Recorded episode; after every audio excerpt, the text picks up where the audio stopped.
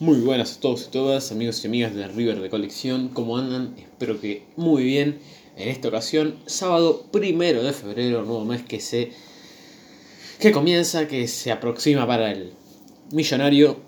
Mi nombre es Gonzalo Extremaduro y estoy acá para hacer la previa, como siempre, del partido contra Central Córdoba del domingo. Vamos a empezar diciendo el historial a diferencia de la mayoría de los equipos de primera división, como pueden ser los otros cuatro grandes, Huracán, News, Central, como saben, con Central Córdoba hay muy pocos enfrentamientos, así que vamos a hablar solamente del historial que consta de dos partidos. Ya vamos a hablar bien para compensar, vamos a hablar en detalle de cada uno. Dos partidos jugados, las dos fueron victorias del Millonario, cuatro goles a favor y cero goles en contra, así que todavía no nos han podido meter un gol los santiagueños. El primer partido. River jugó su primer partido por el torneo nacional contra Central Córdoba y en Santiago del Estero. Esto pasó en la inauguración del certamen el 10 de, no, de septiembre perdón, de 1967. Así que ya pasaron unos 42 años y medio aproximadamente, más de 40 años. Ganó 1 a 0 con gol de Jorge Solari en el primer enfrentamiento de la historia. La formación de River en dicho enfrentamiento fue Gatti, Sainz, Dominici, Guzmán, Matosas, Sarnari, Bayo, Solari, Cubilla, Onega y más. Su DT era D'Amico. El tanto ganador llegó en el minuto 86 para decretar ese 1-0 definitivo y el segundo partido, como todos sabrán, fue la final de la Copa Argentina pasada la Copa Argentina 2019, se definió el viernes 13 de diciembre. Central Córdoba alineó los siguientes jugadores. El ruso Rodríguez en el arco, Quiles, Veroviedo, Salomón, Nani, Bay, Alzugaray, Vega, Meli, Núñez y Jonathan Herrera. El DT era Gustavo Colioni, como lo sigue siendo actualmente, en aquella ocasión jugó con un 5-4-1 bastante defensivo para tratar de contrarrestar a River que formaba de esta manera. Armani, Montiel, Martínez Cuarta, Pinola, Casco, Enzo Pérez, Palacios, De la Cruz, Nacho Fernández, Escoco y Borré. El DT claramente era Napoleón. Fue 3 a 0, como todos recordarán, pasó apenas un mes y medio. Con goles de Nacho Escoco en el minuto 31, Nacho Fernández en el minuto 68 y Julián Álvarez en el minuto 72. El árbitro fue Facundo Tello y el estadio fue el Malvinas Argentinas de Mendoza, que curiosamente es la sede de los últimos dos partidos de River, más o menos en el tiempo, si no contamos el partido postergado con Independiente, para que se jugó que, porque había sido en primera instancia postergado, la final de Copa Argentina y bueno, el último sábado que jugó ahí con Gold Cruz y le ganó 1 a 0.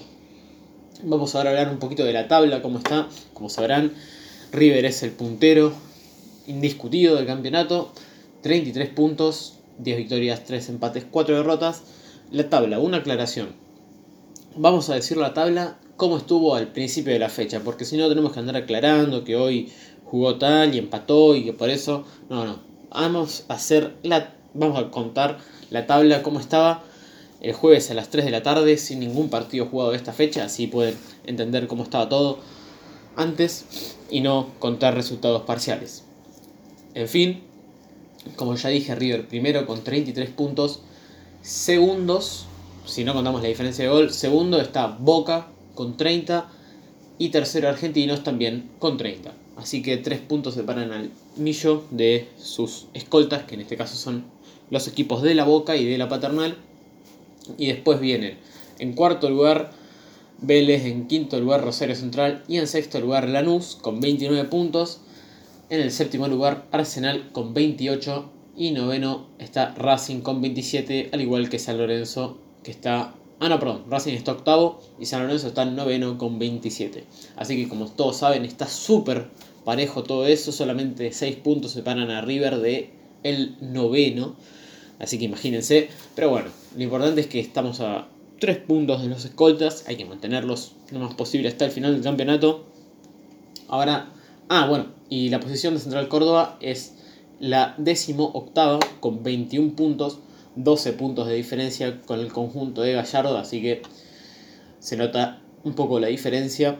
Central Córdoba, que obviamente está en la pelea por quedarse en primera, por ahora no está en la zona de descenso, pero bueno, al dividir por uno tiene que mantener unos buenos resultados. La forma de cada equipo, cómo viene cada uno. Los últimos cinco partidos para River fueron los siguientes. Le ganó 3 a 2 a Newell's Old Boys de Rosario, perdió 1 a 0 de local con San Lorenzo, le ganó justamente esta final de Copa Argentina 3-0 a Central Córdoba, le ganó 2 a 1 de visitante a Independiente y también de visitante le ganó 1 a 0 a Godoy Cruz en Mendoza el último sábado. Así que en sus últimos 5 partidos registra 4 victorias y una derrota que precisamente es el último partido que jugó como local del año pasado y hasta entonces. Respecto a Central Córdoba, en los últimos 5 partidos tiene los siguientes resultados. Empató 1-1 de visitante con Huracán, empató 1-1 de local con Rosario Central, perdió 2-1 de visitante con Gimnasia de la Plata, luego perdió obviamente la final con River 3-0 de Copa Argentina. Y el último partido y el único que registra en el año por ahora es una victoria de local 1-0 contra Colón.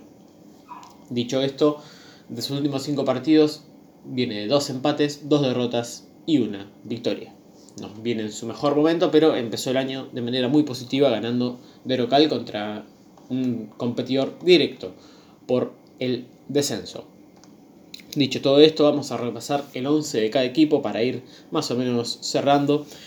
Central Córdoba alinearía los siguientes: el ruso Rodríguez en el arco, Quiles, Salomón, Nani, Bay, Alzugaray, Vega, Meli, Gervasio Núñez y arriba el colombiano Joao Rodríguez y Jonathan Herrera. El DT sigue siendo el Zapito Colioni. Una curiosidad es que va dos, en realidad. La primera es que pasa de jugar con un 5-4-1, como en la final de la Copa Argentina, a un 4-4-2, menos, bastante menos defensivo y un poquito más estructurado en la mitad de la cancha. Otra, bueno, y la otra curiosidad era que repiten 10 de los 11 titulares contra River en Mendoza. El único cambio es Joao Rodríguez, el colombiano que no había sido de la partida, por, si no me equivoco, era Vera Oviedo, claro que era el central para armar la línea de 5, así que sale ese central y entra un delantero para formar de esa manera 4-4-2. Y, en cambio, en River, el 11 sería el siguiente. Armani en el arco, Paulo Díaz, Rojas, Martínez Cuarta, por derecha Montiel, por izquierda Casco, en el medio Enzo Pérez, Nacho Fernández, De la Cruz y arriba estarían Suárez junto a Borré. Obviamente el DT, quien si no, Marcelo Gallardo.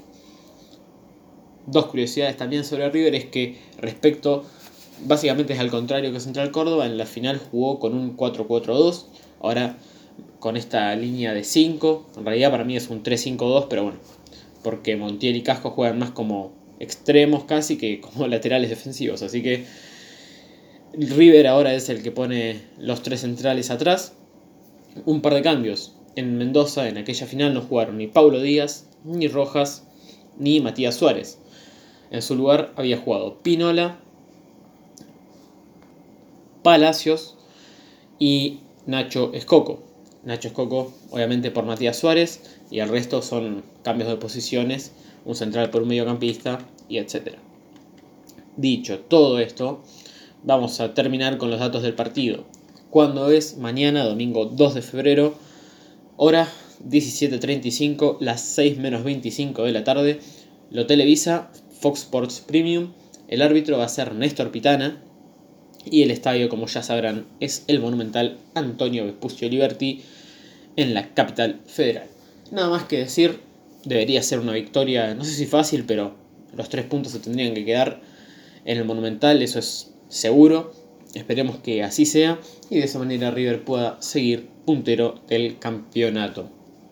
Nada más que agregar, me parece que tengan un gran fin de semana y que se cierre de la mejor manera mañana en la tarde con la victoria de River Plate. Un saludo a todos y todas, un abrazo y hasta pronto. El lunes van a tener el post partido seguramente. Así que, adiós, chau chau.